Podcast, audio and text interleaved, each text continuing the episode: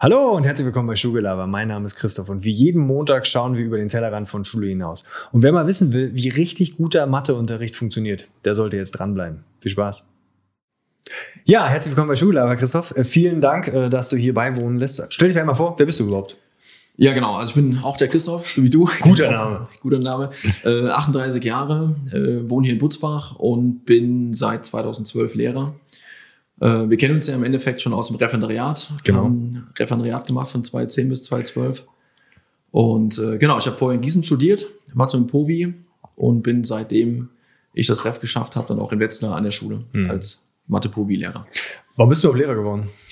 Ähm, ja, gute Frage. Ähm, vom Prinzip, man könnte sagen, vielleicht ähm, war es schon immer ein Berufswunsch, ja, wie manche das so sagen. Das weiß ich gar nicht, ob das so ist. Es gibt tatsächlich Videos von mir Echt? als äh, kleines Kind, wie ich meiner Schwester und meiner Cousine halt was an der Kreidetafel erkläre und da schon so ein bisschen Lehrer spiele. Sehr schön. Mit äh, sechs, sieben Jahren. Also deswegen. Ähm, Okay. Ja, aber ansonsten war es tatsächlich ein Beruf, der mir sehr zugesagt hat. Das ist ein Beruf, der, äh, unter dem ich was anfangen konnte, mit dem ich was anfangen konnte, weil man ja im Endeffekt als Schüler sehr lange mit Lehrern zu tun hat. Ähm, und es ist ein Beruf, der für mich viele Vorteile irgendwie mitbringt. Zum und Beispiel? deswegen, ähm, ja, also eine gewisse Sicherheit ist es schon. Ähm, es ist, ähm, mir macht Spaß, irgendwo natürlich schon auch da in dieser Interaktion mit den ähm, Kindern zu sein. Es ist ähm, im Endeffekt auch irgendwo die Feriensituation, die mit eine Rolle spielt. Mhm. Ähm, es ist aber auch irgendwie die Auseinandersetzung mit den Fächern halt, dass ich da im Endeffekt zwei verschiedene Sachen habe. Ich habe ja Mhm. auch mit Mathe und Probi Dinge, die auf dem ersten Blick nicht so zusammenhängend sind, wie jetzt vielleicht Mathe, Physik, ähm, auf dem zweiten Blick doch wunderbar passen. Mhm. Und diese Vielfalt ist einfach schon irgendwie ganz toll. Und ähm, ich hatte als Alternative tatsächlich Medienmanagement. Oh, das ist Äh, ja auch fernab von Lehrer. Ja, das war sozusagen meine Alternative halt Okay. so, ne? weil ich mich auch für Medien mit interessiert und ein bisschen auch Richtung Management, BWL interessiert. Und da war dann so Medienmanagement eine Kombination aus dem Ganzen. Mhm. Aber äh, ja, irgendwie auch die Berufsaussichten, die Zukunftsaussichten haben dann im Endeffekt für Lehramt gesprochen. Okay. Und warum jetzt ausgerechnet Mathe äh, und Povi? Also da ist es super, ist sehr unterschiedlich, können wir gleich mal schauen, aber warum Mathe und Ähm, Povi? also ich hatte Mathe und Geschichte als äh, Leistungsfächer. Okay. Und äh, habe tatsächlich nach einem Fach gesucht. Okay, ich wollte auf jeden Fall ein Hauptfach. Ich bin so ein bisschen mit Kalkül rangegangen, muss Okay. ich ehrlich sagen. Ich wollte ein Hauptfach haben. Das musste natürlich ein Hauptfach sein, was ich kann. Mhm. Dann fiel dann schon das eine oder andere weg. So, und dann im Endeffekt ähm, lag mir Mathe einfach auch. Also deswegen Okay. war Mathe relativ schnell gesetzt. Ähm, dann hätte ich gerne Geschichte gemacht. Mhm. Und für Geschichte äh, brauchte man oder braucht man Latinum. Latinum. Ja, ja. Das hatte ich nicht und ich wollte kein Latinum nachmachen. Und deswegen habe ich das Fach genommen, was am nächsten aus meiner Sicht dann noch an Geschichte anlag. Okay. Und das war dann Pobi. Ich glaube, du brauchst sogar das große Latinum doch, oder? Also gerade wenn du, wenn du Gymnasiallehramt studierst Ähm, oder unterrichtest. Glaube. Ich glaube ja. also es, Egal. Es, es haben sich da Dinge wohl auch mal verändert. Deswegen, also zu meiner Okay. Zeit damals war das so, tatsächlich. Genau. Da brauchte man Ist auch mein. Kenntnisstand, Ähm, Und wie es jetzt inzwischen ist, weiß ich nicht genau. Okay. Jetzt ist ja für viele Schülerinnen und Schüler ja äh, Mathe ja durchaus ein problembehaftetes Fach. Ja, also ich kann da tatsächlich aus meiner eigenen Vita war es okay, aber ich merke es in meinem ähm, persönlichen Umfeld, dass so Mathe, ja, wir sind jetzt kurz vor den ähm, Realschulabschlussprüfungen Mathe, der äh, die Angst steigt bei den Schülerinnen und Schülern. Warum ist Mathe vielleicht so ein Problemfach für viele? Wenn man auch sich die Statistiken anschaut, ist Mathe das meistgesuchte Fach äh, im Bereich der Nachhilfe. Ja, also ich glaube erstmal ähm, ist Mathe ja ein Fach, was glaube ich sehr nachgefragt wird bei Nachhilfe. Auf der anderen Seite ist Mathe aber auch glaube ich auch eins der beliebtesten Fächer. Also es gibt verschiedene, ja, es gibt verschiedene Umfragen, die Mathe sowohl auf der beliebtesten Seite halt ganz vorn sieht Mhm. oder den Top 3 als auch bei den unbeliebtesten. Und ähm, deswegen, ähm, warum das Problemfach ist, ähm, man muss überlegen, warum polarisiert das im Endeffekt so stark in diese zwei verschiedenen Richtungen.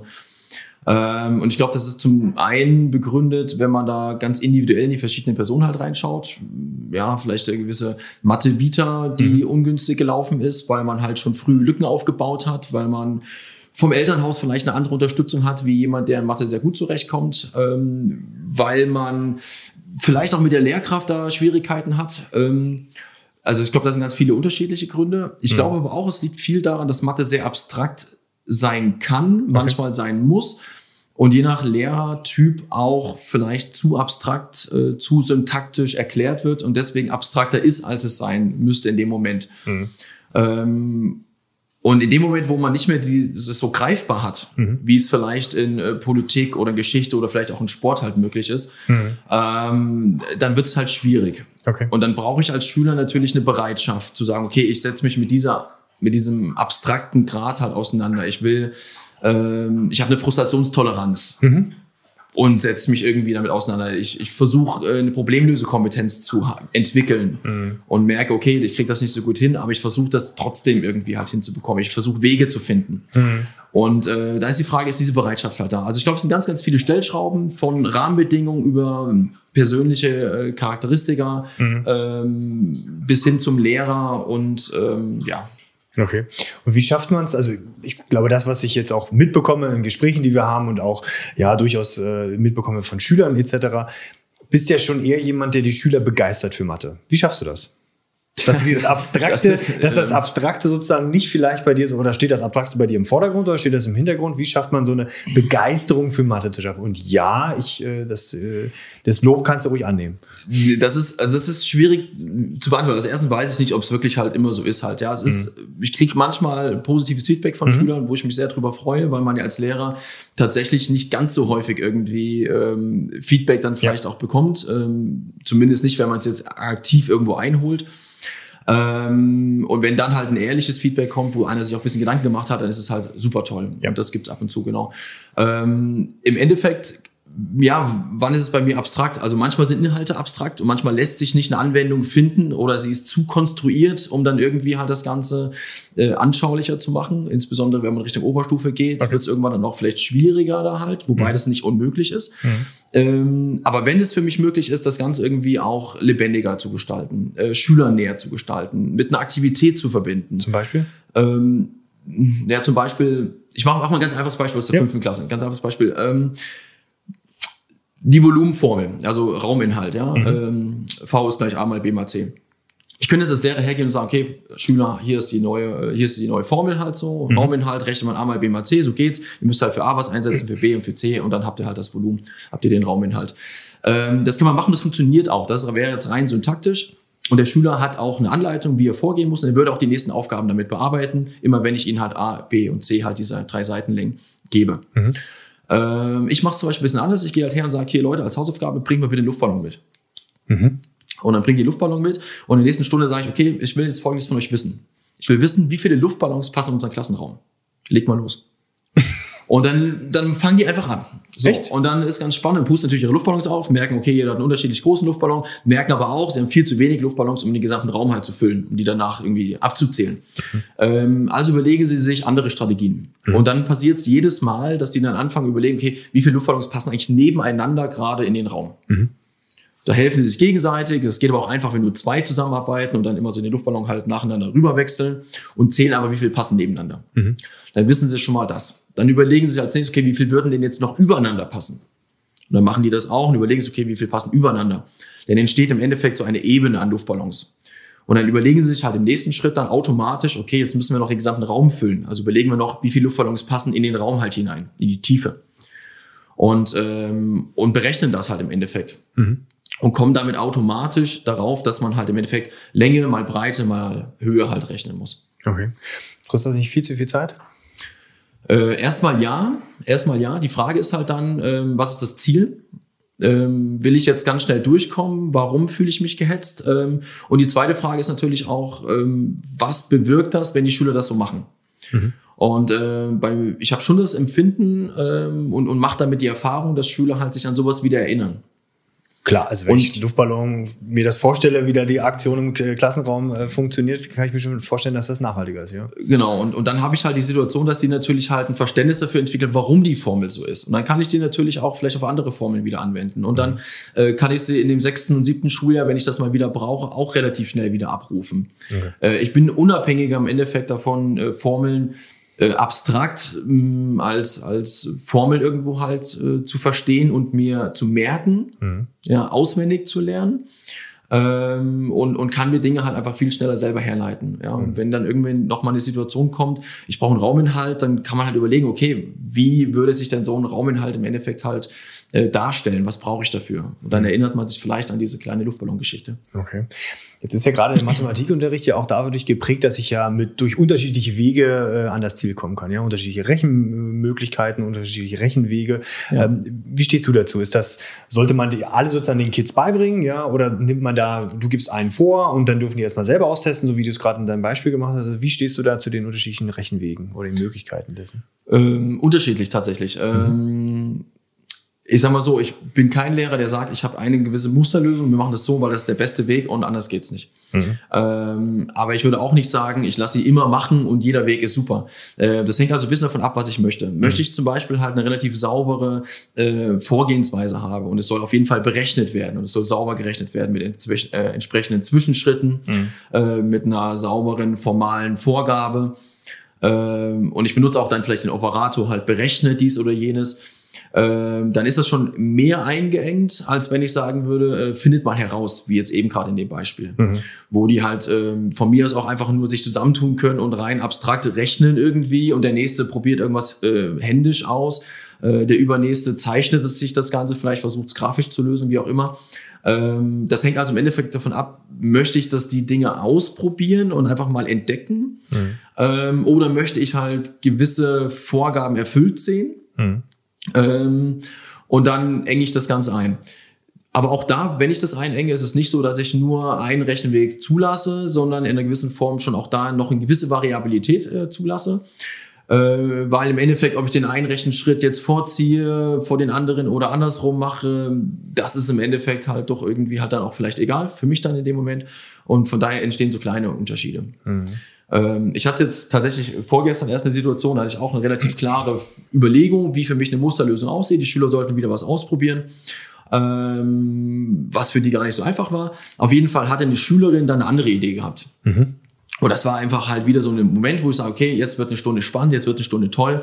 Äh, sie zeigt diesen Rechenweg, wir vergleichen den mit meinem, wir vergleichen den mit vielleicht anderen Rechenwegen, die Schüler noch mitbringen und wir kommen ins Gespräch. Mhm. Und genau das, finde ich, macht für mich nochmal den modernen Mathematikunterricht aus, nämlich äh, ins Gespräch zu kommen, mhm. äh, sich auszutauschen, Hintergründe zu erfahren, Vor- und Nachteile vielleicht auch von Rechenwegen, von Vorgehensweisen zu diskutieren einfach viel, viel mehr in den Austausch zu kommen und mhm. eben nicht ein reines, ähm, ich gebe vor, andere machen nach. Halt, okay. ja, so lernen am, am Beispiel oder sowas halt ein, ein Muster. Okay. Mhm. Mit deiner gemachten Erfahrung bis jetzt, ja, plus Austausch mit Kolleginnen und Kollegen, das findet ja im Alltag ähm, hoffentlich intensiv statt, ja. Und ich denke, ja, bist ja kommunikativer Mensch, also bist ja auch hier.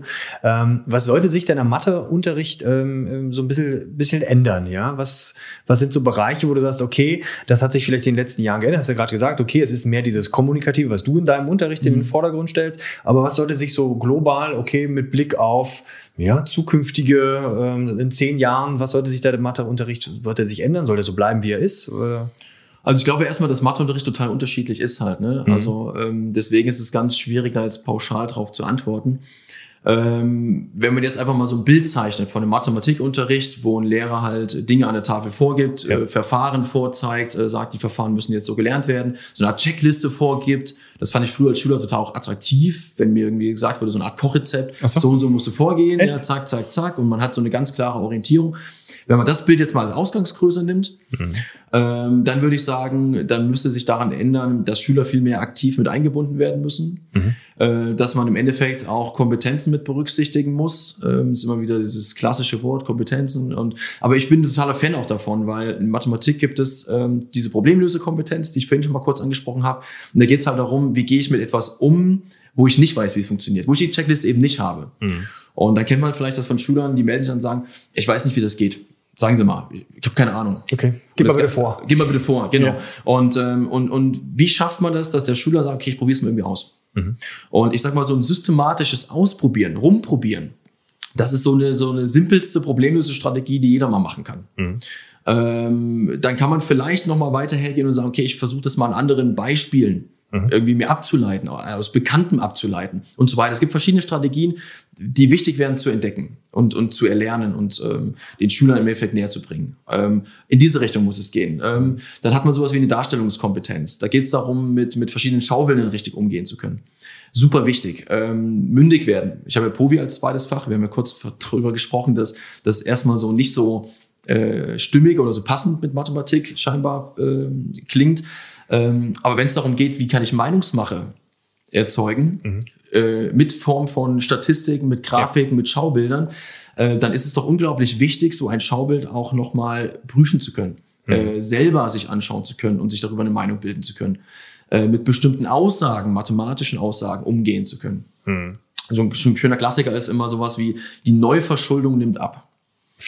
Das klingt total positiv. Ja. ja, die Neuverschuldung nimmt ab. Das klingt so fast wie, wir haben bald keine Schulden mehr. Mhm. Neuverschuldung nimmt ab, heißt aber nur, dass die Schulden, die wir noch machen, weniger werden. Mhm.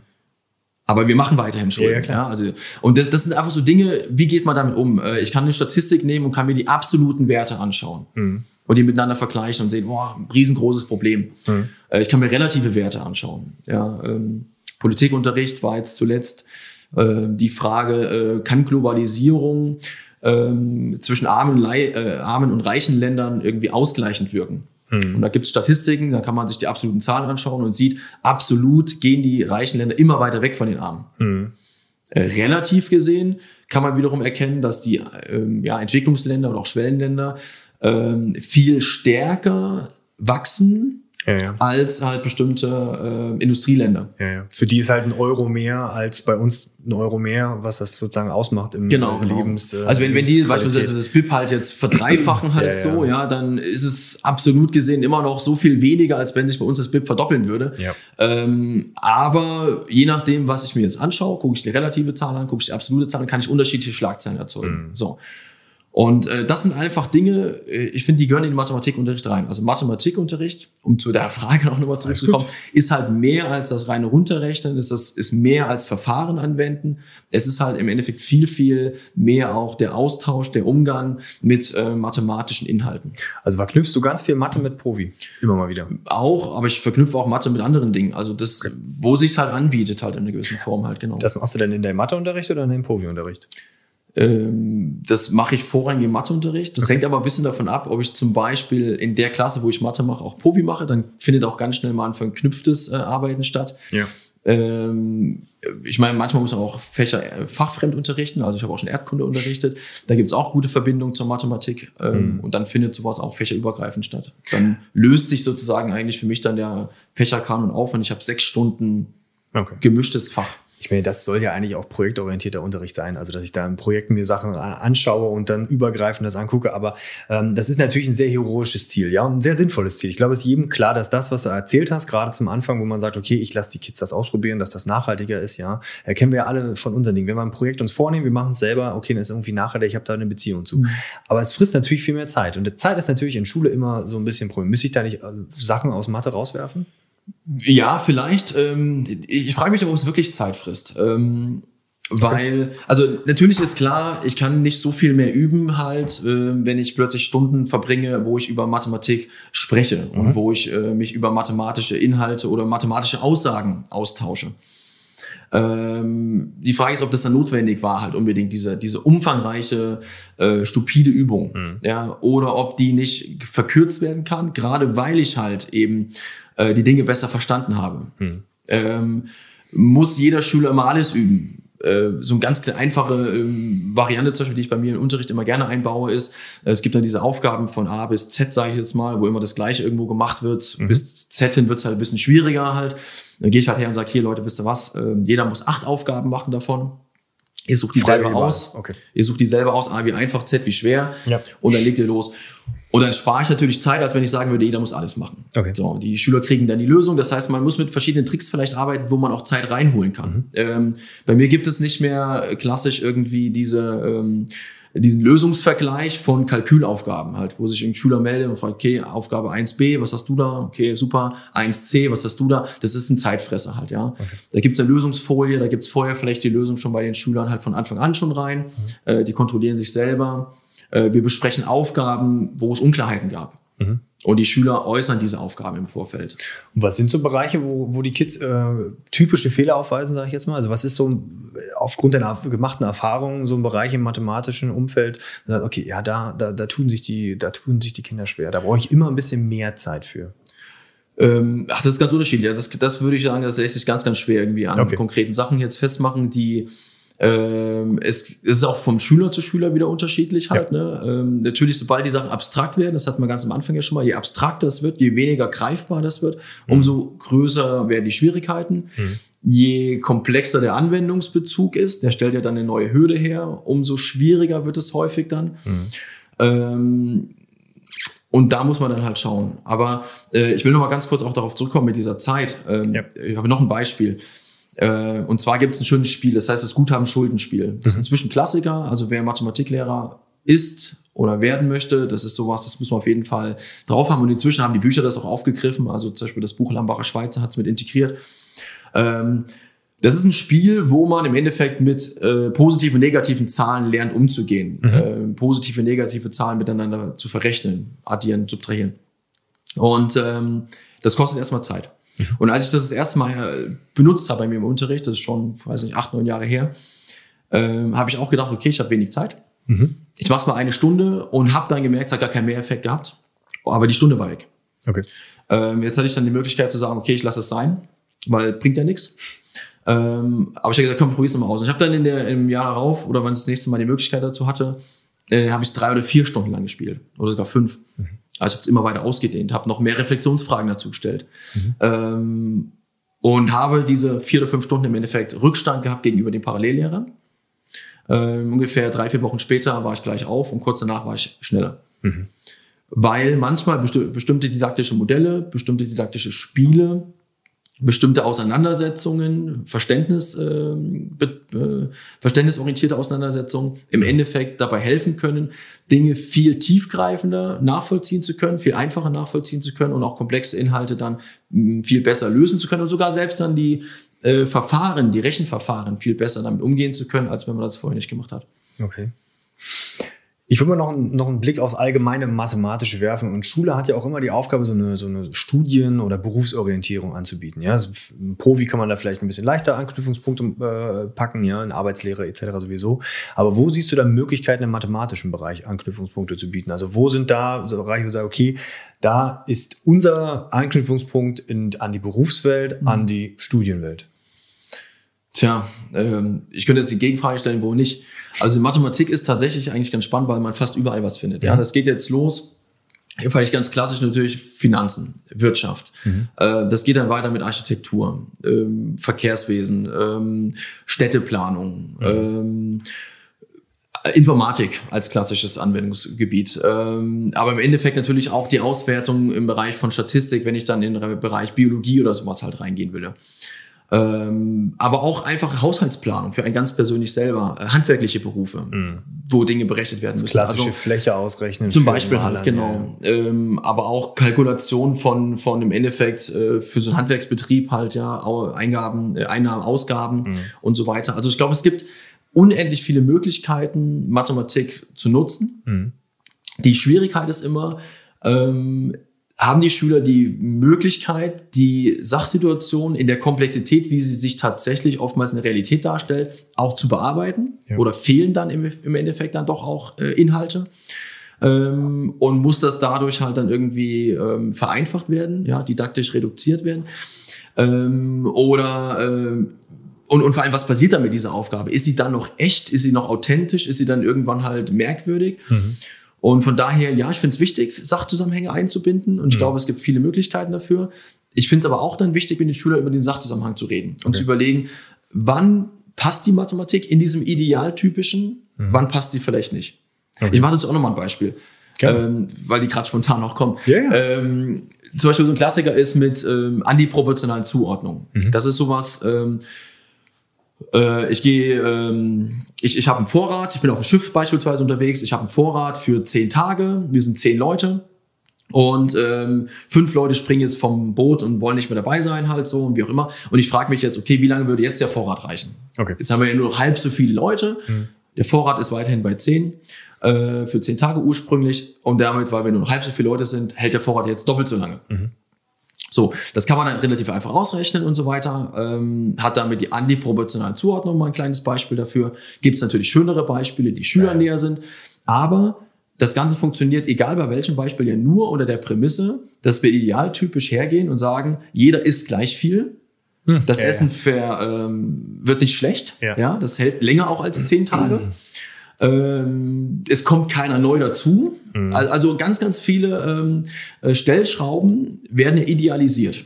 Mhm. Und ähm, jedem schmeckt's gleich mehr, ja, ja, und so weiter. Ähm, so, und das finde ich auch dann an den Stellen ganz wichtig. Also das heißt, wenn ich schon hergehe und sage, ich mache Anknüpfungspunkte zu irgendwelchen Berufszweigen, dass mhm. ich dann aber auch ins Gespräch komme und überlege, inwiefern haben wir jetzt gerade so ein bisschen an der Realität vorbeigearbeitet. Vorbei, ja, ja. Ähm, aber was passt halt trotzdem? Also mhm. inwiefern ist die Mathematik tatsächlich auch irgendwo gerechtfertigt an dieser Stelle? Mhm. Ich meine, das zeigt ja auch schön, wie du mit so einfachen, ich sag jetzt mal konstruierten Beispielen, ja, ähm, dich der Realität annäherst und gleichzeitig die Komplexität erhöhst und mhm. dadurch vielleicht auch den Schwierigkeitsgrad individuell in der Klasse sozusagen anpassen kannst. Genau. Und was, was an der Stelle halt schön ist, viele fragen immer so, okay, auch Richtung Differenzierung. Äh, was machen wir, wenn dann halt äh, die Klasse fertig ist und man hat irgendwie noch ein paar Minuten äh, Zeit? Mhm. Also in dem Moment, wo ich in diese Gespräche halt reinkomme, habe ich halt auch viele Möglichkeiten, ähm, auch nochmal Zeit zu, also äh, Puffer zu haben für mhm. noch übrig gebliebene Zeit, falls noch welche da sein sollte. Also wenn ich auch drei, vier Minuten Zeit habe im Unterricht, mhm. gehe ich in solche Gespräche halt rein. Mhm. Und äh, da kann man auch ähm, am Ende, aber auch am Anfang, wenn man über solche Gespräche einsteigt, auch schwächere Schüler mit abholen und ins Gespräch mit reinbringen und die Mathematik mit reinbringen. Und ähm, zu solchen Fragen hat meistens jeder irgendwie eine Meinung. Klar. Und dann ist auch vielleicht einfach die Hürde, sich in Mathematik, im Mathematikunterricht zu beteiligen, ein bisschen geringer. Mhm. Und damit vielleicht auch einfacher mit den schwierigen, schwierigen Aufgaben, mit, sagen wir mal, der Rechenleistung der Mathematik dann umzugehen. Mhm. Macht das aus deiner Sicht einen guten Lehrer aus, dass er sich sozusagen der Situation der Klasse anpasst und schaut, okay, ähm, wie kann ich dafür sorgen, dass ich ähm, alle in der Summe versorge oder ist es, dass ich es schaffe, abstrakte Dinge ja, anschaulich und handhabbar zu gestalten? Macht das einen guten Lehrer aus? Beziehungsweise ist das guter Unterricht? Ja, das ist schwierig. Also was ist guter Unterricht halt? Ne? Ich glaube, guter Unterricht ist Unterricht, der ähm, Freude am Lernen halt aufrechterhält. Mhm. Ähm, und, und wie man das jetzt macht, kann ganz unterschiedlich sein. Ja. Ich glaube, es gibt Lehrertypen, die von ihrem, einfach von ihrem Typ, von ihrem Charakter her vielleicht einfach motivierend sind und mhm. ähm, vielleicht gar nicht so den didaktisch wertvollen Unterricht machen, aber die Leute haben Lust drauf, die Schüler haben Lust drauf und äh, lassen sich drauf ein. Und vielleicht, weiß ich nicht, vielleicht ist so ein Unterricht sogar besser als ein didaktisch hochgradig super ausgearbeiteter Unterricht, mhm. aber der Zugang zum Schüler fehlt. Das Klima ist nicht so richtig da. Mhm. Ähm, ich weiß noch, wie wir früher im Referendariat ja auch beide uns gegenseitig gesagt haben, hier der Schüler lernt auch für den Lehrer ja. mit, ja. Ähm, oder auch nicht und, extra. Oder, oder auch nicht, ja. Genau. Und, ähm, und von daher, ich glaube, dass sowas mit berücksichtigt werden muss. Mhm. Und ja, ich glaube, es ist wichtig, dass ein Lehrer Lust hat, immer wieder neue Dinge herauszufinden, sich mhm. immer wieder auch mit neuen Ideen auseinanderzusetzen, in den Austausch zu gehen mit anderen Lehrern, ähm, mit auch den Schülern in den Austausch zu gehen, Schüler wertzuschätzen. Mhm ähm, und immer wieder auch zu gucken, wie kann ich vielleicht den Zugang zu Schülern noch besser gestalten. Mhm. Ähm, und dazu gehört dann eben auch das Bewusstsein zu erkennen, wenn der Zugang bisher noch nicht so richtig geklappt hat. Mhm. Ähm, also wenn man merkt, ja, ich habe es gerade versucht, aber irgendwie so, so richtig kam es nicht an. Also ich, ich spüre, dass das Verständnis nicht, nicht so richtig da ist. Ja. Mhm. Und so eine Frage, wer hat noch Fragen? Ja, gibt mir da wenig ja. Einblicke in ja. das wirkliche Denken der Schüler. Muss ich erstmal überwinden, dass ich noch eine Frage habe, ja? Also wenn ich das genau, aber auch, aber auch, aber auch ganz ehrlich, ein schwacher Schüler schafft es ja oftmals gar nicht zu erkennen, dass er eine Frage hat. Und selbst wenn er merkt, dass er es nicht richtig verstanden hat, müsste er ja auch erstmal in die Lage versetzt werden, daraus eine Frage zu formulieren. Mhm. Und, und das setzt ja schon eine ganze Menge ähm, Verständnis wieder voraus, was vielleicht gar nicht da ist. Mhm. Also deswegen, darüber kann man nicht gehen. Das muss man so ein bisschen als Lehrer auch selber erkennen. Da muss man eine gute Beobachtungsgabe dann mitbringen. Mhm. Und am Ende eben halt die Bereitschaft zu sagen, okay, ich suche neue Wege. Ich mhm. versuche neue Erklärungsmodelle. Ähm, ganz viel Unterricht findet zum Beispiel auf so einer syntaktischen Ebene statt, also so einer formalen Ebene. So und so geht man vor.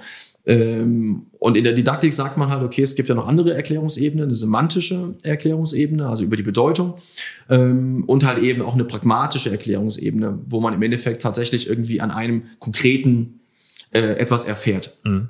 Und äh, dessen muss man sich zum Beispiel auch bewusst sein. Ich glaube, auch das macht guten Unterricht aus, immer mal wieder auch didaktische Modelle halt zu nutzen und zu hinterfragen, inwiefern die für den eigenen Unterricht sinnvoll sein können. Mhm. Soll ich ein Beispiel nennen? Ja. Ich, äh, ist immer gut, wenn die Sachen anschaulich gemacht werden. Wir, wir, ähm, wir, lösen auch gleich auf, weil das, warum du das so gut anschaulich machen kannst. Ähm, warte mal, Beispiel. Und zwar, ähm, So ein Klassiker. Man, man äh, dividiert mit Brüchen. Das ist sowas, was für Schüler sehr abstrakt ist. Brüche sind sowieso halt doof. Ja.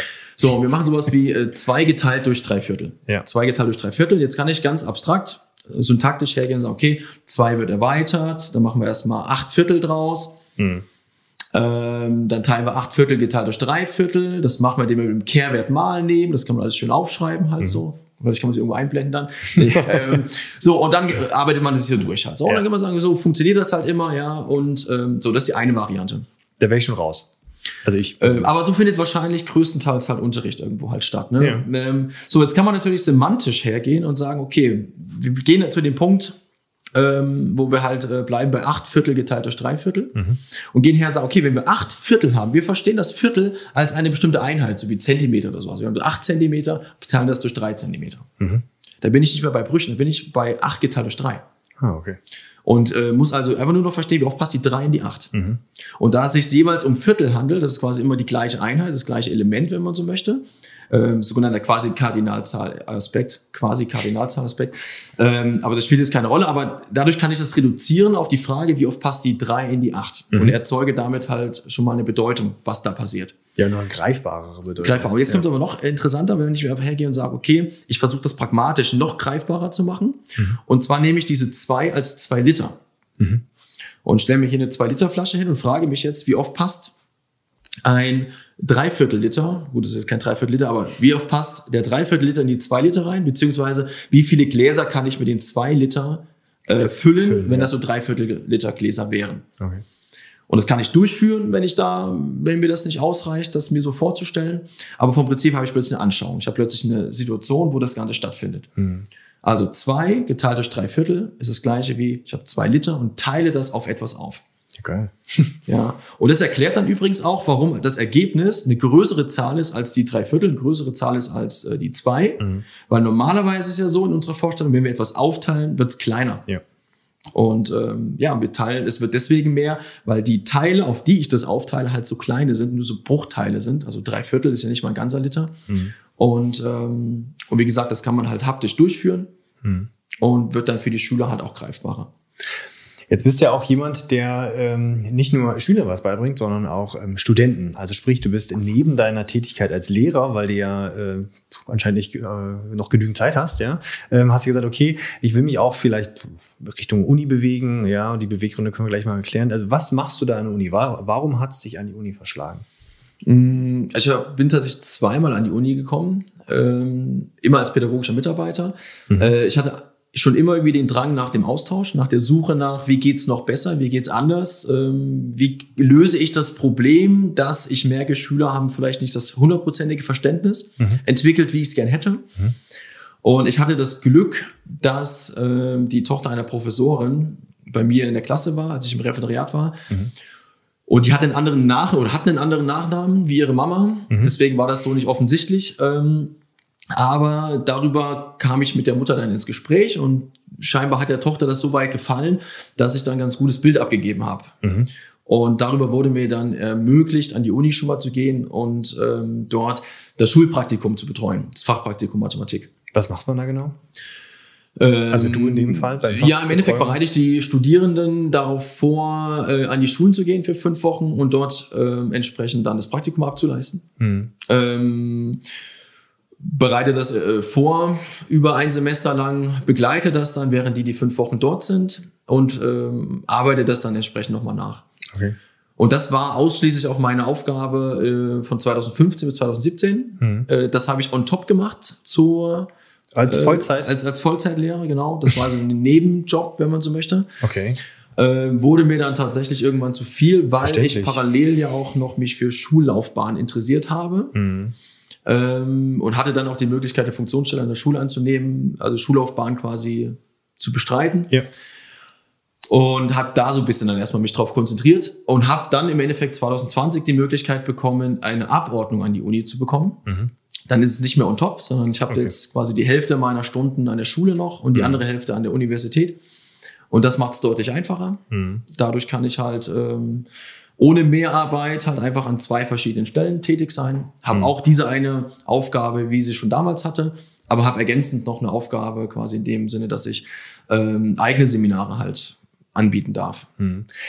Jetzt bist du ja an der Uni als Lehrer, du wirst dich wahrscheinlich da auch so vorstellen. Ähm, wie, ist, wie ist deine Akzeptanz da bei den Studierenden? Merkst du, okay, die haben einen schnelleren Zugang zu dir, weil du kommst aus der Praxis, ja, man glaubt dir die Sachen, die du erzählst, oder ist das ein bisschen so, ja, ich habe sonst immer nur Professoren, ich betreibe jetzt mal, ja, mhm. und ähm, was willst du mir, äh, kleiner Lehrer, da erzählen? Ähm, das kann ich gar nicht so genau beantworten, weil ich ja nicht weiß, wie die Position, also wir, wir müssen als Dozenten uns nicht gegenseitig vorstellen oder sowas ja. und dann äh, wird ausgesucht, wen, wer, wer genommen wird. Ja. Ähm, oder es gibt keinen, keinen direkten Vergleich unter uns halt. Ja. Mhm. Ähm, deswegen, da müssen wir wahrscheinlich Studierende fragen, um die Frage dann im Endeffekt vernünftig zu beantworten. Aber ja, ich kriege auch da eigentlich ein ganz gutes Feedback mhm. bis jetzt äh, zurück. Das wird dann direkt oder auch indirekt halt mitgeteilt. Mhm. Deswegen, da bin ich ganz froh, auch wenn nicht alles super gut läuft. Ähm, also beispielsweise durch die Corona-Pandemie musste alles auf digital umgestellt werden. Ja. Äh, meine ersten Versuche da irgendwie was zu machen, da bin ich ganz unglücklich mit. Also der Kurs weiß nicht, wie die es gefunden haben, aber da war ich unglücklich mit. ähm, und ansonsten bin ich aber mit den Kursen soweit zufrieden, habe schon das Gefühl, dass ein Mehrwert entsteht. Mhm. Und von daher, ja, was passt das ganz gut. Was muss ich machen, um, äh, wenn ich jetzt sage, okay, das hört sich eigentlich ganz cool an, an der Uni noch ein bisschen äh, Studierende auszubilden, ja, ob nur im Fachpraktikum oder etc. Was waren da, sind da für Schritte nötig? Ist das jedes Mal der gute Draht äh, zur Dozententochter? Ich übertreibe es jetzt mal.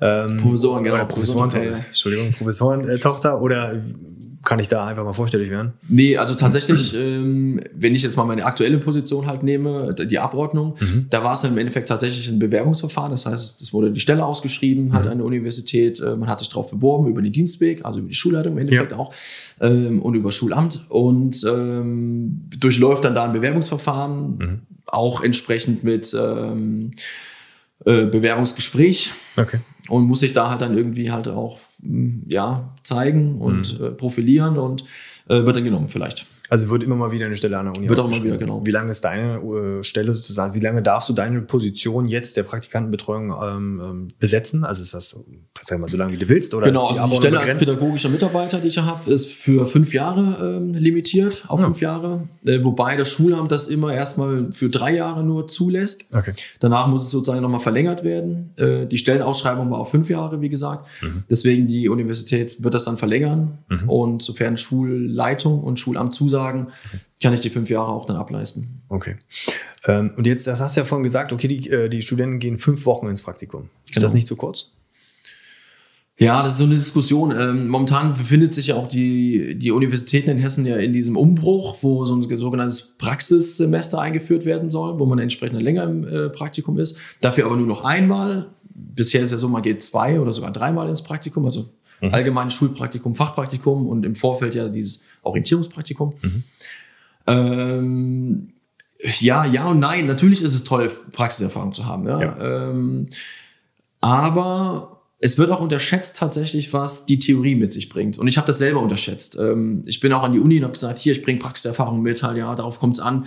Ähm, und merke selber jetzt, je mehr ich mich mit der Theorie auch intensiver nochmal auseinandersetze, welchen Mehrwert die für mich liefert. Mhm. Und äh, deswegen will ich nicht in die Richtung gehen und sagen, es ist zu kurz und eigentlich braucht man gar nicht so viel Theorie, mhm. äh, sondern ich glaube, dass es wertvoll ist. Ähm, ob fünf Wochen jetzt ausreichend sind, pff, ja, wahrscheinlich nicht. Ist wahrscheinlich schon wenig, weil die Studierenden natürlich auch zwei, drei Wochen brauchen, um in der Schule anzukommen. Mhm. Äh, dann fühlt man sich wohl, dann macht man die ersten eigenen Unterrichtsversuche äh, und dann ist eigentlich auch schon wieder fast vorbei. Mhm. Ähm, so eine begleitende Maßnahme, ja, ist vielleicht spannend.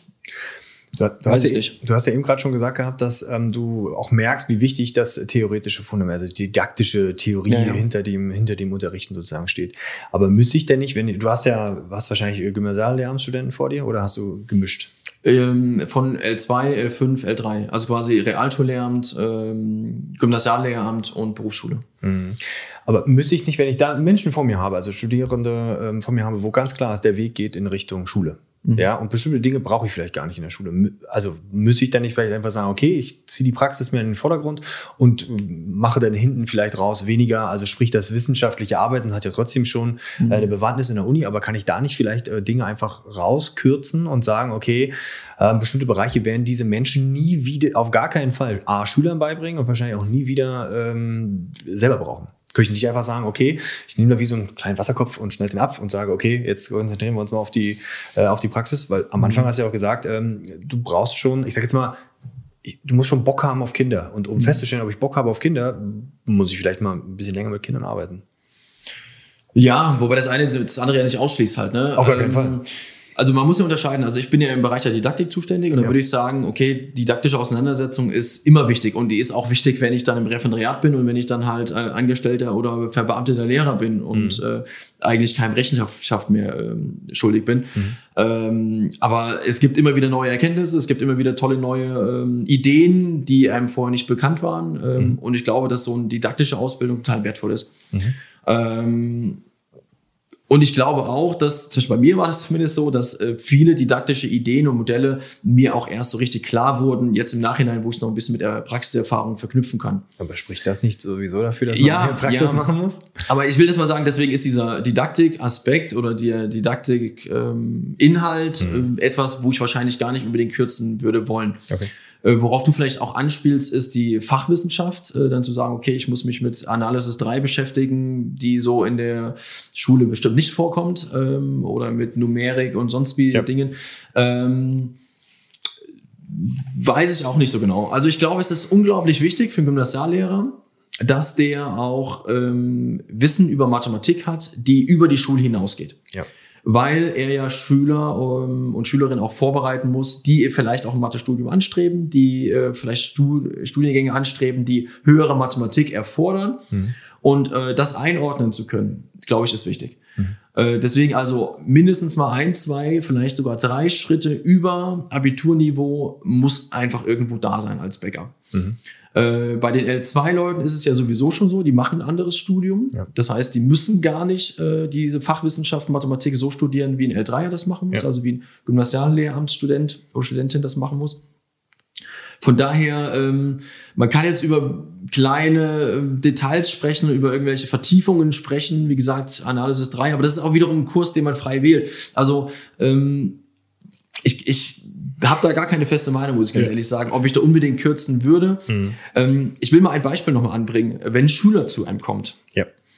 und sagt, wozu mache ich denn das eigentlich gerade? Brauche ich später nicht mehr was sage ich dem jetzt halt, ja? Du hast ja super viele Beispiele am Anfang gesagt, ne? die Mathematik, äh, wenn wir uns jetzt, was weiß ich, wir sind jetzt gerade in der ja, Situation. Ja, der, der sagt mir jetzt immer, nee, ich werde kein Architekt halt, ne? Ich, ich werde kein äh, Mechatroniker, ich werde kein Informatiker halt, mhm. ja. Äh, ich will auch nicht in die Statistik irgendwo halt gehen. Ähm, ich will kein Meinungsforscher halt, ja. ja. Äh, ich will das alles nicht machen. Ja. Äh, vor allem, was sage ich denn halt äh, einem Realschüler oder sowas, der vielleicht wirklich das nicht machen möchte. Ähm, und ich gehe inzwischen über, äh, Schülern zu sagen, oder ich frage die, wer von euch geht ins Fitnessstudio? Und dann melden sich eine ganze Menge. Mhm. Kann auch ein anderes Beispiel nehmen. Und dann frage ich, was macht ihr da so? Und dann sagen die, ja, Bankdruck und sowas machen wir gerne, ne? Bankdruck. Ja, ja. Und dann sage ich, okay, super, Bankdruck. Wer von euch macht im Alltag Bankdruck? Wer ja. läuft denn rum im Alltag, macht da Bankdruck? Bankdrücken. Wer, Bank, Bankdrücken. äh, wer, wer muss denn eine Stange quasi im Alltag mal hochheben halt, Wer legt sich denn da irgendwo auf so eine Bank? Keiner. Mhm. Oder wenigsten. Mhm. weiß ich nicht. ähm, und dann frage ich, warum macht das denn da trotzdem? Ja, gut aus. Kriegen wir Muggis, kriegen wir ja. Muggis, ne? Das sehen wir ja. gut aus. Also, das hat irgendeinen Effekt. Ja. ja. Und, Ähm, und so ist es im Endeffekt auch mit der Mathematik. Also ich kann das alles über Anwendung halt äh, versuchen zu mhm. legitimieren. Äh, nicht alles ist möglich. Mhm. Und man kann aber hergehen und sagen, okay, da passiert aber auch eine ganze Menge darüber hinaus. Es geht nicht immer nur um die Inhalte selber. Es geht auch um die Frage, wie setze ich mich mit den Inhalten auseinander? Ja. Ich hatte ja vorhin schon mal diese Problemlösekompetenz angesprochen. Genau. Frustrationstoleranz. Ähm, und, und, und wie gehe ich im Endeffekt damit um? Wie trainiere ich vielleicht mein räumliches Vorstandsvermögen, mein mhm. Logikverständnis, ja. äh, meine Argumentationslinien? Ähm, und vielleicht kann man diese Antwort auch einem Studierenden geben, der hergeht und sagt, wozu mache ich diese höhere Mathematik, mit der ich später in der Schule nie wieder was zu tun habe. Mhm. Vielleicht ist der Effekt genau an dieser Stelle zu suchen. Und die okay. Antwort. Ja. Ich könnte mir halt vorstellen, dass wenn ich Dinge vielleicht, also stimme dir da in der Argumentation auf jeden Fall zu, aber vielleicht habe ich, wenn ich bestimmte Sachen hinten wegnehme, weil ich muss ja gucken, ich kann ja nicht einfach nur Studium einfach verlängern. Äh, irgendwann brauchen wir auch mal Lehrer in der Schule, ja, die sollen ja nicht ewig lange studieren, gerade in der jetzigen Situation. Aber ich könnte mir vorstellen, dass wenn ich Dinge vielleicht woanders wegnehme und dafür mehr Zeit dafür aufwende, ihnen vielleicht die didaktischen oder das pädagogische näher zu bringen, habe ich vielleicht ähm, Kolleginnen und Kollegen, die sich mehr in Schülersituationen reinversetzen können und einfach da das Pädagogische in den Vordergrund ähm, noch mehr stellen können und verstehen können und vielleicht früher auch merken, hey, äh, ist gar nicht so nicht. Ähm, und nicht erst zum Beispiel im Referendariat.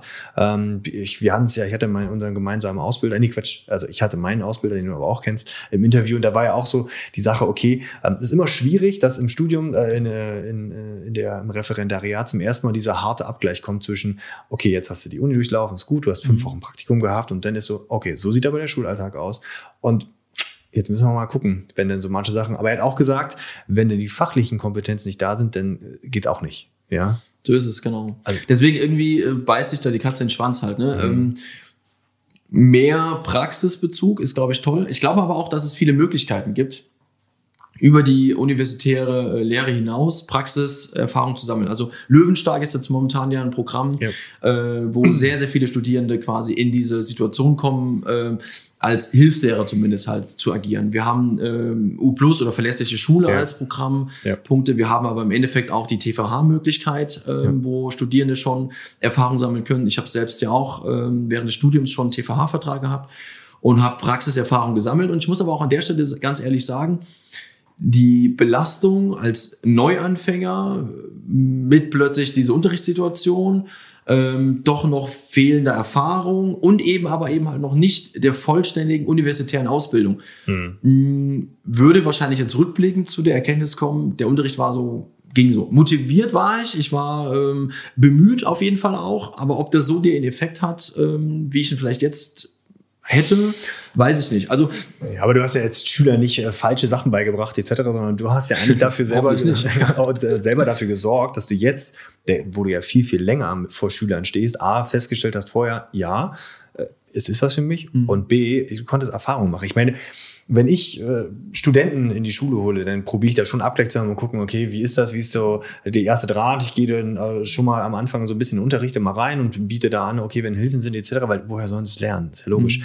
Aber ich finde, so Erfahrungen zu machen, ist äh, tatsächlich da, glaube ich, richtig Gold wert. Mhm. Und das lenkt mich nochmal auf eine Frage, auch allgemein, was würdest du sagen, was müssten so an ja, Soft- oder Hard Skills sollten ähm, Studenten lernen, um zu wissen, okay, das ist so ein bisschen Rüstzeug, ähm, um ein guter Lehrer zu werden? Ja, gute Frage. Die, ähm, also ich glaube, die Begeisterungsfähigkeit ist, glaube ich, grundsätzlich wichtig. Die muss man einfach irgendwo mitbringen. Ja. Und äh, wenn die fehlt, dann muss man vielleicht an der Stelle tatsächlich auch schon mal anfangen, drüber nachzudenken, ob es der richtige Job ist. Ähm, aber die Bereitschaft, ständig sich neu ähm, weiterzubilden, ja, ständig Dinge ähm, neu zu suchen, die einem vielleicht helfen, neue Modelle zu suchen oder sowas. Ähm, ganz, ganz viel in den Austausch zu gehen mit anderen Kollegen. Also dieses äh, Bedürfnis zu haben, äh, miteinander zu sprechen. Ja, und nicht nur mit den Schülern, sondern tatsächlich auch mit Kollegen. Mhm. Äh, das, glaube ich, sind ganz, ganz wichtige hm, Charaktereigenschaften halt, ja, äh, die die mitbringen müssen, unabhängiges von der Mathematik. Ja. Ähm, bezüglich der Mathematik, glaube ich, ist es ganz wichtig, ein sehr, sehr ein gutes, ein differenziertes ähm, äh, Bild und einen differenzierten Blick auf die Schüler zu entwickeln, ähm, weil ich durch meine Erfahrung jetzt immer wieder merke, ähm, Studierende, aber auch Referendare stehen vor der Klasse, erklären Dinge und wenn man fragt, wie ist es gelaufen, sagen sie, super gut, super gut ist es gelaufen. Äh, hab richtig gut erklärt, hab's ja gut verstanden, glaube ich. Es war, war schlüssig, es war, war stimmig, war toll. Und ähm, das Empfinden ist deswegen so, weil man es selber so gut verstanden hat, weil es tatsächlich irgendwo schlüssig und stimmig war. Mhm. Das Problem ist, man war so viel mit, mit sich beschäftigt, äh, mhm. und das ist man am Anfang ja auch viel, viel mehr als Klar. später, ja. ähm, als, als erfahrener Lehrer. Äh, so dass, das, dass der Blick auf den Schüler, was passiert eigentlich gerade mit denen, wer ist noch dabei, wer ist irgendwo abgelenkt, äh, wer äh, kann dem folgen, ähm, bei wem ist irgendwo halt da äh, eine Hürde entstanden, die er alleine nicht überwinden kann dass das halt oftmals fehlt. Und deswegen halt dieser äh, Blick wirklich, was kommt beim Schüler an und wie kann ich das eigentlich tatsächlich messbar machen für mhm. mich? Wie kann ich das beobachten? Äh, diese Bereitschaft zum Beispiel ist etwas, wo ich glaube, die ist für Lehrer grundsätzlich wichtig, aber im Bereich der Mathematik nochmal ganz besonders. Mhm. Ich will noch mal einen genaueren Blick auf deine Tätigkeit als Praktikumsbetreuer, nenne ich es jetzt einfach mal, ähm, sozusagen, oder pädagogischer Mitarbeiter im Bereich Praktikum ja. ähm, werfen. Was müssen deine Studenten denn so im Praktikum leisten? Also wie läuft so eine Praktikumsvorbereitung ab? Weil wir schauen ja durchaus auch ein, zwei Studenten ähm, den Kanal und dann können sie schon mal eine kleine Vorbereitung. Also was muss ich mir unter ähm, deinem Seminar ähm, vorstellen? Also müssen die ja machen.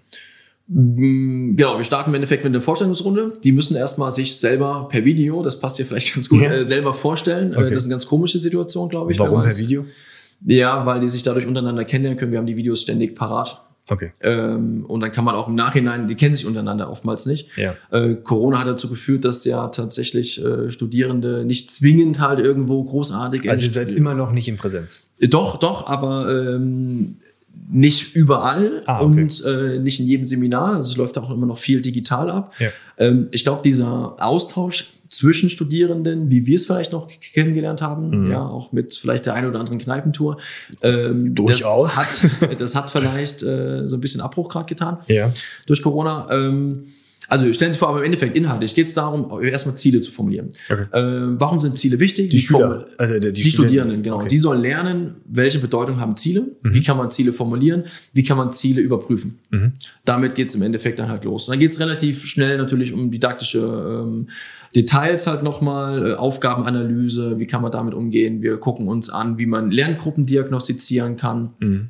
ähm, Lernstände halt von Lerngruppen diagnostizieren kann.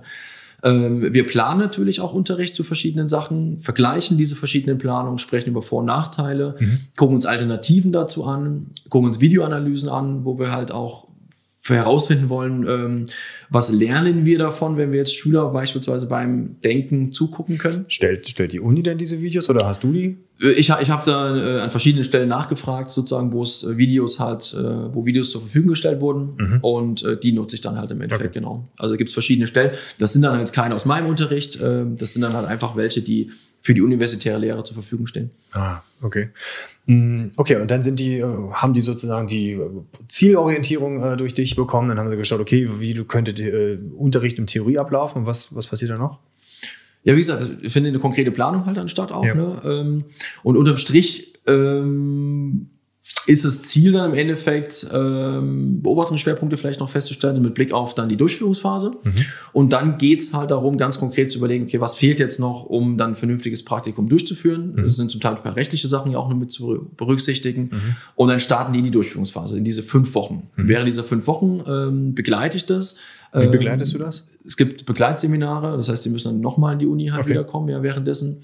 Ähm, ich komme natürlich auch vorbei und mache den Unterrichtsbesuch Okay. und betreue den dann halt, äh, gucke mir als Unterricht an, werte den mit aus, Mhm. sprechen darüber. Äh, es muss ein Unterrichtsentwurf geschrieben werden, wie am Referendariat auch schon verlangt wird, Same, mit same. acht Seiten. Ja, achso, okay. Genau, also same, ja, same, ja. ja.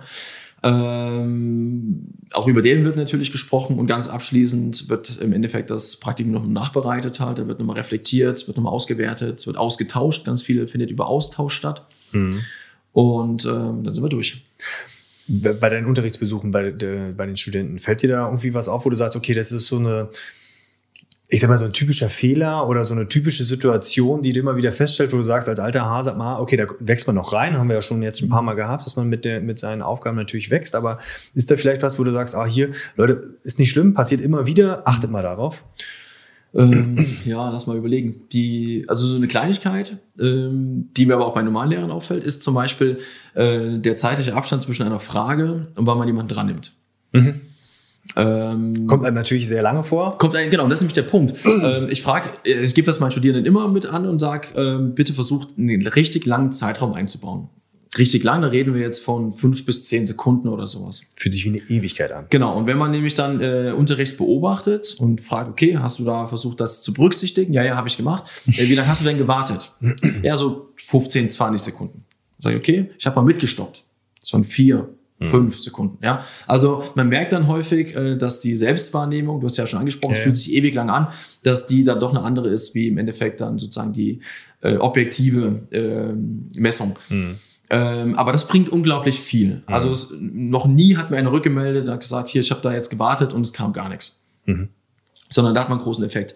Ähm, was ich auch immer wieder merke, ist, Studierende überlegen sich tolle Einstiege, anwendungsorientierte Einstiege, ja, mit irgendwelchem Alltagsbezug Ja. oder sonst wie. Ähm, dann kommt aber die Erarbeitungsphase und die hat damit gar nichts mehr zu tun. Also man steigt super toll ein, Mhm. So, und jetzt gibt es ein Arbeitsblatt, da sind die Aufgaben drauf. Achtung, fertig, los. Vorgefertigt. Ist ein Bruch. Buch, Ist- ist- Buchseite oder ja, ja, vielleicht. Ja, genau. Also es ja. ist ein absoluter Bruch. Äh, insbesondere wird dann auch hinten raus das nicht nochmal aufgegriffen. Also es sind wie so drei separate Phasen, die miteinander scheinbar nichts zu tun haben. Mhm. Ähm, da halt zu schauen, okay, wie kriegt man da irgendwie eine gute Verknüpfung hin, wie kriegt man da eine Passung hin. Mhm. Ähm, das ist ein großer Fehler. Oder das heißt, ein großer Fehler ist einfach was, was mir auffällt, sag mal Ja. so. Und eine dritte Sache, ich mach mal drei, ähm, ist die Sicherungsphase. Und zwar die Länge der Sicherungsphase. Okay. Die ist zu kurz oder zu Die lang? ist, ja, was glaubst du? zu kurz. Die ist viel zu kurz. Die ist viel zu kurz, äh, weil sie nämlich nicht berücksichtigt, dass auch Schüler eine Frage stellen können. Dass Mhm. jemand was nicht hinbekommen haben kann und dass vielleicht es verschiedene Lösungswege gibt. Über die hatten wir auch schon Ja. gesprochen. Und ähm, wenn man da in die Diskussion gehen möchte, dann geht keine Sicherungsphase mit fünf oder zehn Minuten halt. Ja, dann Mhm. brauche ich halt 15. Mhm. Ähm, und deswegen bin ich der Meinung, man muss eine richtig umfangreiche Sicherungsphase einbauen. Mhm. Man muss gut überlegen, was erwarte ich von den Schülern, also antizipiere ich von den Schülern, was da kommen könnte. Ja. Aber ich muss auch ein bisschen um die Ecke denken, was könnte vielleicht alternativ halt vielleicht noch kommen. Ähm, und sich da die Zeit und auch die Ruhe eigentlich zu nehmen. Ja? Also wenn ich Zeit habe, habe ich auch Ruhe, ähm, damit umzugehen. Das ist, glaube ich, total wertvoll. Und äh, wenn ich da als Lehrer, als Junglehrer da durchgehe und merke, oh, hm, das haben sie irgendwie nicht so richtig gelöst halt so, und dann sehe ich, oh, eine Gruppe hat's ja, und ich habe eigentlich nur fünf Minuten Sicherung, ja, nehme ich schnell die dran, die Ja, präsentiert das. Was ist das für eine Aussage über den Lerneffekt der gesamten Lerngruppe halt? Ne? Also das, Also wir sind wieder beim Thema Zeit. wir sind beim Thema Zeit und das wiederum Umkehrschluss, da baue ich doch nochmal einen Tipp mit ein. Ich sag mal immer, bau, äh, planen Sie für 35 Minuten. Planen Sie für 35 Minuten Ihren Unterricht. Da gibt's dann die Gegenfrage, ja, was soll ich mit den anderen 10 Minuten machen? Soll ich aber weglassen? Sag ich, nee, die können Sie dann von mir aus verteilen auf die anderen Phasen halt so, damit es wie 45 aussieht. Variante 1, Variante 2, Sie machen eine didaktische Reserve über 10 Minuten, wo man dann zum Beispiel über Anwendungssituationen und Idealisierung halt spricht, über Ja, was wir ja. auch schon gesprochen haben. Oder wo man halt äh, vielleicht nochmal eine andere Aufgabe, eine Fermi-Aufgabe irgendwie mit reinbringt. Das sind so Aufgaben, die keine klare Antwort haben, sondern die man halt reinwerfen kann, wo man einfach mal drüber nachdenken kann. Also ein Klassiker ist sowas wie, ähm, wie, wie viele Meter kann man mit so einer Zahnpastatube halt hier ausdrücken? Wie, wie, lang, wie viele Meter könnte so eine Spur an Zahnpastatube halt erzeugen halt? Ja. Ne?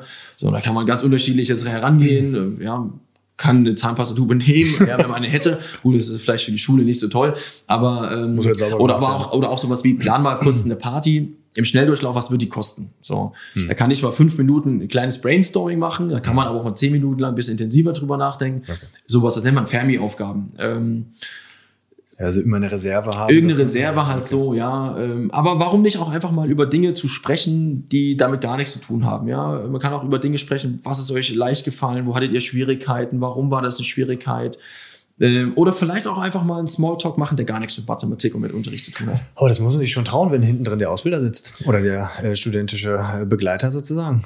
Ja, da würde ich vielleicht den privaten Smalltalk in dem Moment jetzt nicht als, als, ähm, als, als Maßstab einbauen, als Maßstab nehmen, ja. Ähm, aber zum Beispiel tatsächlich über einen Lösungsweg halt nochmal zu sprechen halt, ja. Oder eben tatsächlich dann diese Anwendung halt nochmal zu diskutieren und zu, zu, zu befragen. Also ich weiß noch, meine Prüfungsstunde in Mathematik, äh, da ging es um ähm, exponentiellen Zerfall, glaube ich.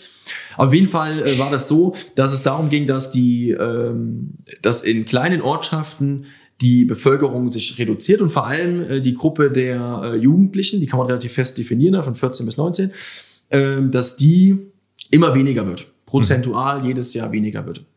Und ich bin eingestiegen schon mit der Frage halt, was macht das, was löst das aus? Ja, was hat das für einen Effekt für so einen Ort? Und äh, die Frage hätte ich natürlich auch ans Ende setzen können, wäre vielleicht sogar noch mal fast schöner gewesen. Aber über so eine Frage kann ich natürlich im Endeffekt auch Zeit füllen und die ist super zentral für dieses Unterrichtsthema, was ja sozusagen dieses politische Thema halt dann als Überschrift hat. Ähm, und äh, hat eine absolute Legitimation Und wieder eine Anwendung. und zur Anwendung hat eine absolute Legitimation, wenn die mathematischen Inhalte dann schon geschafft sind und keine weiteren Auseinandersetzungen bedürfen. Man kann spoilern, du hast auch eine sehr gute Note bekommen darauf. Also von daher war das auch sinnvoll, dass du es so gemacht hast, wie du es gemacht hast. Ja, weiß nicht. Ja. Ist so. ich kenne die Note. Ähm, mich würde immer noch interessieren, ähm, zwei Sachen, gerade im Bereich ähm, des, äh, des Praktikums. Hast du A mal erlebt, dass du, ähm, dass Studenten, oder fragen wir erstmal anders, was melden denn Studenten zurück, wenn sie wieder nach den fünf Wochen zurückkommen? War denn so, okay, so habe ich mir Schule vorgestellt oder ach du Gott, so habe ich mir Schule überhaupt nicht vorgestellt. Also was ist da so der Abgleich zwischen dem, was ich mir vorstelle? Die, die meisten waren ja trotzdem schon mal in Schule äh, aufgrund von ähm, Vorpraktikas. Aber wie war jetzt so der etwas intensivere Abgleich? Inklusive dem, dass du da hinten drin gesessen hast und dem mal eine Rückmeldung zum Unterricht gegeben hast. Das ist für die meisten tatsächlich gar kein großes Problem. Also wir unterhalten uns sehr lange auch über den Unterricht. Das ist dann in der Regel sehr ähm, angstfreie und, und ähm, zugewandte ähm, äh, Situation und äh, wofür du ja wieder sorgst. Ja, aber auch in einer gewissen Form auch die halt, ja, ja. weil ähm, ich sag mal ganz ehrlich, die Praktikumsnote oder die Note aus dem äh, Praktikum äh, kann nicht eingebracht werden in mhm. die äh, Endnote, in die ins erste Staatsexamen. Äh, dementsprechend hat es nicht so die große Relevanz. Ja. Äh, das kann man vorher klar machen und dann ist es für alle auch ein bisschen einfacher vielleicht. Mhm. Ähm, ja, aber was nehmen die mit? Also der erste Kommentar ist eigentlich meistens zu kurz. Mhm. Ähm, da sind wir bei dem, was du ja auch schon angesprochen hast. Ja. ja. Ähm, das nächste ist dann schon, dass äh, meistens Ängste da waren im Vorfeld. Äh, werde ich als Lehrkraft akzeptiert? komme ich zurecht, ähm, wie kann ich mit Schülern, mit Schülerstörungen, äh, Classroom Management, wie man so heutzutage sagt, ähm, umgehen. Und mhm. die meisten kommen zurück und sagen, kriege ich eigentlich ziemlich gut hin. Okay. Also irgendwie doch passt, kriege ich gut hin, habe tolle Erfahrungen gesammelt, habe ähm, für mich gemerkt, dass der Lehrberuf eigentlich das Richtige ist. Also das ist eigentlich eine der Haupterkenntnisse, die ich nahezu bei allen, auch in den später in den Praktikumsberichten halt lese. Mhm. Der Lehrberuf passt. Ähm, was, ja, was ja Sinn und Zweck des Ganzen auch ist. Also ist doch super, wenn die das genau. mindestens das feststellen. Genau, genau. Und ähm, was ich ein bisschen schade finde an der Stelle, da will ich auch mal ein bisschen den Bogen schlagen dann zur Didaktik, dass doch relativ wenig ähm, aus didaktischen Vorlesungen, aus didaktischen Seminaren, also jetzt gar nicht von meinem, sondern insgesamt äh, mit eingebunden werden halt. Also das ist scheinbar auch eine Erkenntnis, die Studierende nach fünf Wochen mitnehmen. Ich komme da auch relativ gut ohne zurecht.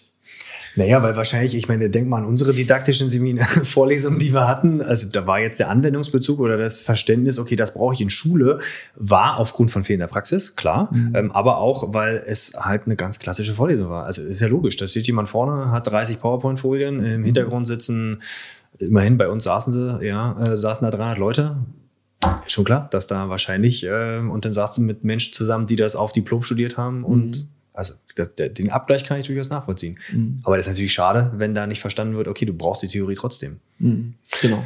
Hast du schon mal eine Situation gehabt, ähm, wo auch tatsächlich du den Studenten geben, sagen musstest, hm, ist nichts? Also ich hatte die Situation, ähm, dann aber als in, einer, als in Funktion dann zusammen, mhm. also Praktikum ist vielleicht nicht. Also das äh, müssen wir hier vielleicht an der Stelle mal unterbrechen und äh, macht jetzt nicht so viel. Das ist eine ganz mhm. harte Situation, aber auch wo du mal jemanden hattest, hier, ist nichts, aber er vielleicht gedacht hat, ja. Hm. Ähm, nee, so ganz krass hatte ich es tatsächlich bisher noch nicht. Okay. Ähm, ich bin auch vorsichtig mit, weil ich natürlich auch weiß oder beziehungsweise die, den Glauben darin habe, dass sich Personen immer weiter noch entwickeln können. Absolut. Und im ersten Staatsexamen, in der ersten Lehrerausbildung hm, ja auch noch Luft ist. Man ja. hat das Referendariat noch, man hat die Anfangsjahre in einer gewissen Form zum Ausprobieren. Ähm, aber ich habe es relativ oft schon gehabt, dass vor allem Studierende, die schon Praxiserfahrung darüber hinaus hatten, über U Plus und so weiter, ähm, so ein bisschen beratungsresistent waren für Dinge, die okay. äh, sehr offensichtlich waren, sie aber der Meinung sind, weil sie ja schon Erfahrung haben ja, ja. und das ja auch schon immer so gemacht haben. So machen, ähm, dass sie ja glauben, das bräuchten sie so nicht oder das wäre so nicht. Ähm, und die Gefahr darin oder die, der Hintergrund ist halt, äh, man kann Mathe und auch andere Fächer natürlich auch anders unterrichten. Man kann sie auch ähm, frontal unterrichten. Mhm. Man kann es darbietend halt äh, ausschließlich machen, mit wenig Schüleraktivität machen und viel Lehrerperformance. ähm, und es funktioniert. Und es wird keiner von den Schülern aufstehen und sagen, ich gehe jetzt. Ich gehe jetzt, ja, ja. Das ist ja Quatsch hier, was soll das, ne? Mhm. Ähm, und diese Erkenntnis, es funktioniert ja, kann den einen oder anderen dazu verleiten, zu glauben, so ist es auch das Richtige. Mhm. Und ich hatte ja auch schon mal gesagt, als wichtige Eigenschaft für, für einen guten Unterricht, auch für einen guten Lehrer, ist ja diese, dieses Bewusstsein für den Schüler zu entwickeln. Was passiert da tatsächlich? Was ja. kommt bei dem wirklich auch an? Und wie mache ich das messbar für mich?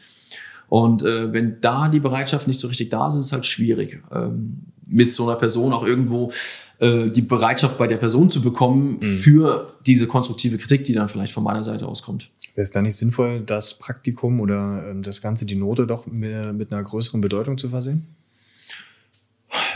Ja, ich, ich, ich, ich kenne die Beweggründe nicht, warum die Note nicht eingebracht werden darf. Sehr geil. Ähm, von daher, vielleicht gibt es da gute Gründe für, die mir jetzt nicht so bewusst sind. Mhm. Ich würde es intuitiv auch sagen, ja, das sollte doch irgendwo mit äh, im Staatsexamen Berücksichtigung finden halt, ja. Die Gerade im praktische Lehramtbereich würde ich das auf jeden Aber Fall vielleicht sehen. ist es auch, dass tatsächlich ja in der Universität sehr viele äh, externe, also Lehrer, Lehrkräfte beispielsweise halt diese äh, Praktika leiten und man denen nicht zutraut, da eine angemessene Bewertung durchzuführen. Ich weiß es nicht. Also ich habe ja tatsächlich eine reine Spekulation. Ich Klar, die haben Ahnung. selber ja mal die Uni durchlaufen und äh, also Ja, ich weiß es nicht. Ähm, okay, dann sind wir tatsächlich schon einmal äh, Richtung Ende des Interviews und da haben wir am Ende immer so die gleichen äh, Fragen, Kanon. Und da wäre meine erste Frage, ähm, was ist deine beste Medienempfehlung? Kann Film, Buch sein. Äh, beste Medienempfehlung. Ähm, also mein Lieblingsbuch ist äh, Dienstags bei Maury. Mhm. Was geht's da? Ähm, ja, das ist eher ein bisschen ähm, schwerere Kost. Im Endeffekt ist einer todsterbend krank ähm, und beschreibt sozusagen seinen Weg ins Ableben. Okay. Genau. Wir verlinken das mal unten im Video, kann man sich also gerne mal äh, empfehlend anschauen. Ist insofern ein gutes Buch, A, gut geschrieben und B, ähm, macht es auch ein bisschen nochmal darauf aufmerksam, was eigentlich wichtig ist im Leben. Okay. Und was vielleicht nicht. Und das ist vielleicht auch gar nicht mal so schlecht, wenn man das mal hat. Ähm, was ist deine beste Erinnerung an Schule? Nicht als Lehrer. Die beste Erinnerung an Schule ist im Endeffekt Erinnerung an Freunde, an Freundschaften. Es ist tatsächlich ähm, nicht, ja, weiß ich nicht, irgendwie das Inhaltliche, sondern es ist das Soziale, ja, der soziale Austausch. Und ähm, vielleicht an der Stelle ein, ein Zitat aus dem Podcast von äh, Richard David Brecht. Äh, da ging es so ein bisschen darum, ob man Lehrer abschaffen könnte Ja. ja. durch Roboter, KI ja. und so weiter. Äh, Und er sagte dann, die Aufgabe von Schule ist eigentlich nicht unbedingt, ich hoffe, ich zitiere es richtig, ähm, ist es nicht, dass Schüler bestmöglich und optimal quasi äh, mit Wissen versorgt werden und quasi in diese Richtung halt ähm, gefördert werden, sondern Aufgabe von Schule ist eigentlich, das soziale Miteinander zu lernen. Ja. Und Also hat ja Corona gezeigt, wie unfassbar wichtig das ist. und deswegen, ich glaube, schöne Erfahrungen in diesem Bereich mit Freundschaften ja, ja, und so weiter, das sind die, die ich, wenn ich so in mich reinhorche, halt am ehesten auch wiederfinde. Ja. Ähm, jetzt kannst du ja aussuchen, ob du das auf alle, äh, auf alle deine Kinder beziehst oder nur auf eins. Ähm, was ist eine Lebensweisheit oder ein Rat, was du einem Kind oder all deinen Kindern mitgeben würdest? Tja, auf jeden Fall schon mal sich selbst und auch alles ringsherum nicht so wichtig zu nehmen. Wäre das auch ein Rat an dich selbst? Ja, auf jeden Fall.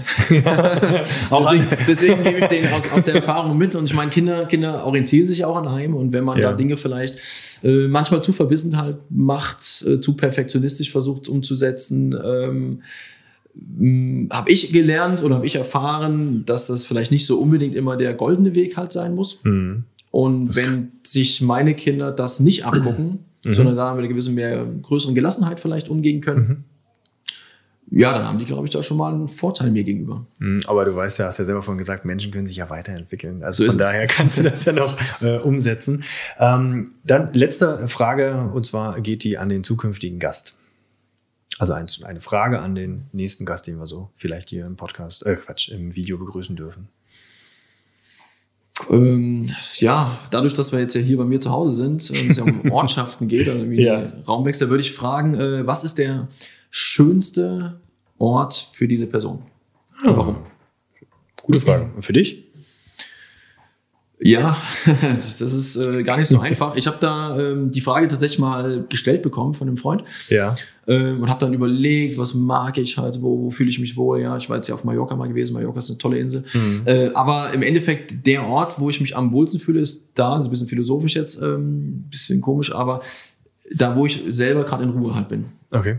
Und das kann überall sein. Aber sobald ich irgendwie das Gefühl habe, ich bin gerade so im Rein mit mir, ich bin im, im, in Ruhe mit mir, du, egal da, was ist, bin ich, bin, ich, bin ich total happy. brauchst du da Leute um dich drumherum oder auch einfach nur du selbst? Das kann sogar beides sein. Also es kann manchmal die Gesellschaft sein, die mich ähm, unglaublich erfüllt. Und ich sage, genau jetzt ist ein toller Moment für mich. Äh, das sind aber auch natürlich ganz viele Momente, wo ich allein bin. Okay. Ja, dann vielen lieben Dank für das äh, spannende und reichhaltige Interview. Und wer Fragen hat, an den Christoph einfach unten in die Kommentarfunktion rein und dann werden wir dafür sorgen. Und das Schlusswort hat der Hund gehabt. Perfekt. Danke fürs Zuschauen.